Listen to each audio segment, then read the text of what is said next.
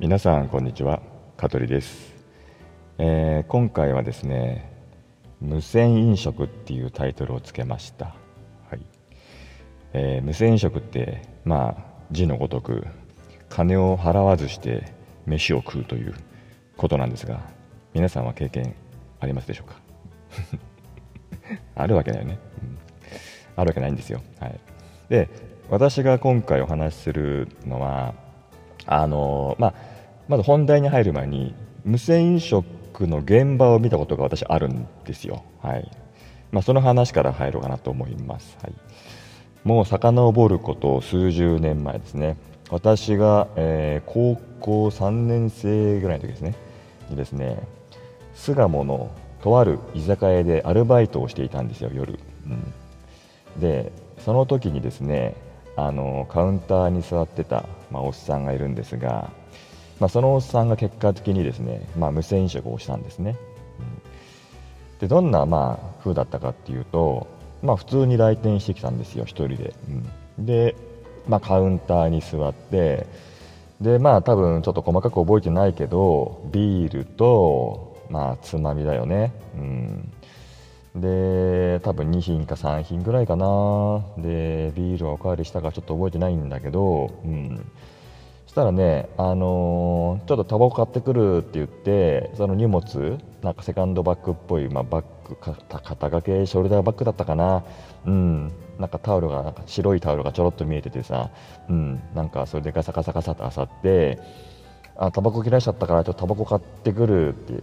で別にねそのうちのお店はあの従業員、店員さんがですねタバコを、まあ、店でも売ってるんだけど買ってきてくれるんですよ、本当は。うん、ただ、まあその時に一応言ったんですけどいやいや、ちょっと外の風当たりたいから外散歩がてら行ってくるわなんつっておっさんがねそのまま、まあ、行ったんですね。でまあ忙しい日だったし結構ねガヤガヤガヤガヤしてたから、まあ、別にそんなことを、まあ、気に留めてる人もせず普通にあじゃあどうぞって言って出てったんですよ。うんでふと気が付いた時に誰かがあれそういえばカウンターの親父はって言って誰も見てないんですよねその後、うん、でえっ、と思ってもしかしてこれやられたんじゃないかってなってであのー、まあ、すぐにですねカバンを調べたんだけど、まあ、カバンの中にあったのはそのタオル1枚とまあなんかタバコの殻みたいな感じのやつ、うん、だったかな、まあ、ゴミですよつまりね、うん、しかなかったんですよ。まあ、これ完全にまあ無線食だっつって。ですぐにまあ警察に電話したんだったかな。うん多分言ったんだろうな。その後のことはちょっと私はもうバイトをしててもう時間もねあのもう夜だったから10時だったしで上がっちゃったから結果的にどうなったか分かんない。でもまあ多分届けは出したんだろうね。うん。っていうね本当にこの目の当たりに無線食をね目の当たりにしたっていうね貴重な体験をしました、はい、でここからが本題なんですが私がですね20代の頃だね、うん、でこれまた偶然にもね場所が巣鴨だったんですよ、はい、あのね、まあ、昼時でした、はい、お腹空いたんですよ。ね。一丁前にね、うん、で、まあ、牛丼好きなんで、うん、おじゃあ今日は牛丼にしようと思って牛丼に入ったんですよ、うん、で、まあ、カウンター、うん。まあ、大体牛丼ってカウンターだもんね。でカウンターで、まあ、牛丼食べて腹いっぱいになったんですよ、うん、でよしじゃあお会計だなと思って財布を取り出したんですね、うん、でまあ財布の中小銭確か550円か600円があった記憶だったんですよ、うん、店入る前にね。そう。で食おうと思って入ったから、うん、開けたんですよ。そしたらねないんですよ。銭が。はい。500円ないんですよ。でもちろん札もないんですよ。まあなんでかというとその日は本当もう500円か550円か600円しか持ってなかったんでもう手持ち金がね。でまあ昼飯どうするって言った時にまあそのぐらいで食える牛丼ぐらいだったから。で入ったにもかかわらずないんですよコインが。500円がもう全部。でうわやべえと。あれさっきあったはずなのになんでだろうと思ってもうパニックっちゃったんですね。でこれやばいぞともう飯食べちゃったしこれ逆にお店の人に何て言ったらいいんだろうってお金持ってると思ったんだけど持ってなかったんですって言った方がいいのかもしくは誰かに電話してお金持ってきてもらうのかどうしようああしようってもうすごく悩んだんですね。でもお腹いっぱいになってから多分5分以上経ってるのにねその場にずっともう待ってるんで。でちょっとこう水とかおかわりもらいながらどうしようかなと思って、うん、でその時にねあの学生さん、まあ、高校生ぐらいかな3人4人ぐらいでね入ってきたんですよ男の子たちが元気なの。うん。多分あれ巣鴨だったからねどこだろうね本郷とかのあれなのかな。うん。でまあ多分ね牛丼いつも好きなんだろうね。で食べてるんですよ。でその時に「すいませんあのお金貸してくれませんか?」って言おうと思ったんですよ。言ってないですよ、うん、言おうと思ったの。本当に。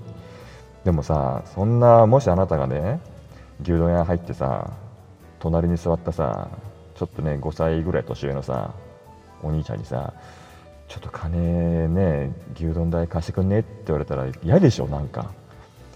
貸す貸すとかなんかそういう問題じゃなくてさ別に返してもらわなくてもなんか嫌でしょかかるのが、うん、だから言えなかったんですよそんなこと、うん、で本当にどうしようかなと思ってもう何もう本当何回財布見てもないんですよ、うん、ないもんはないんだよ本当に。ね。ポケットの中でこうこう23回こうポンポンで叩いても出てこないんですよ銭なんて、うん、ビスケットじゃないんだからさ。ビスケットも出てこないけどさ、うん、でこれ本当にもう参ったと。どうしようかと思ってでその時にちょっとこう周りをキョロキョロしていやなんかこう解決策ねえかなと思ったりとかねこうなんかお金落ちてねえとかさ本当ね切羽詰まると何でも考えるんですよ人間って、うん、でまあこれは絶対しちゃいけないと。もう絶対に無銭飲食だけはしちゃいけない、うん、そんなのもう分かってるんですよ、うん。でもちょっとこうなんか出口の方ちらっとね見たりとかして、ね、見たんかい。見たよ、うん、でも絶対してなかったけどね、うん、でこの話のオチなんですがとあることで解決するんですよ。はい。さてそれは何でしょう？などうやっていいよね？もうねクイズなんてね、うん、これはねズバリですけどはい。もう払ってたんですよ金。どういうことかって？うん。食券だったんですよ。その店が。はい。ね。つまり何が言いたいかというと普段私は吉野家派なんですよ。吉野家に行くんですよ。牛丼の吉野家、うん、で今あ今とかその時ね入った店はね松屋だったかな？うん。松屋だったんですよ。はい。これもね牛丼食べてる方ならすぐピンとくると思うんだけどうん。吉野家は後払いなんですよ会計が。で松屋は食券なんですよ。事前に初めに券売機で買うんですよ。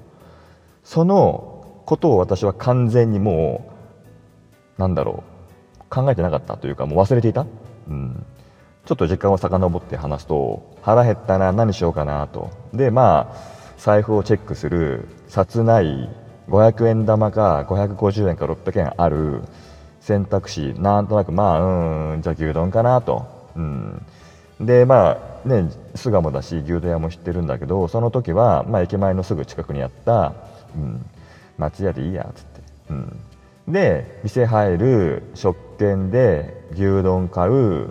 で普通に食事する。食べ終わる。満腹中枢満たされる食券で買ったことを忘れてる。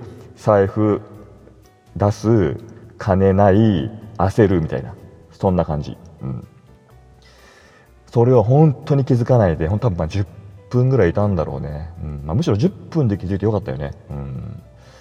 ね気づかなかったら、店の人もさ、あいつ牛丼食っといて何杯で、何杯その水で粘るんだと、ね、うん、どんだけ牛丼好きなんだみたいなね、匂いだけかみたいなさ。うん、で、それで思い出した途端に私も本当にやけたんですよ。やっちまった自分みたいな。バカだなって。ドジだな俺みたいな。うんでもすぐに何食わぬ顔してですねあのあのお店の方に向かって「あごちそうさま」とか言って出てったんですよはい。これ本当にねこんな話で10分も使えないってことなんだけどこれ多分誰にも言ったことないかなあったかなそれ覚えてないけどうん。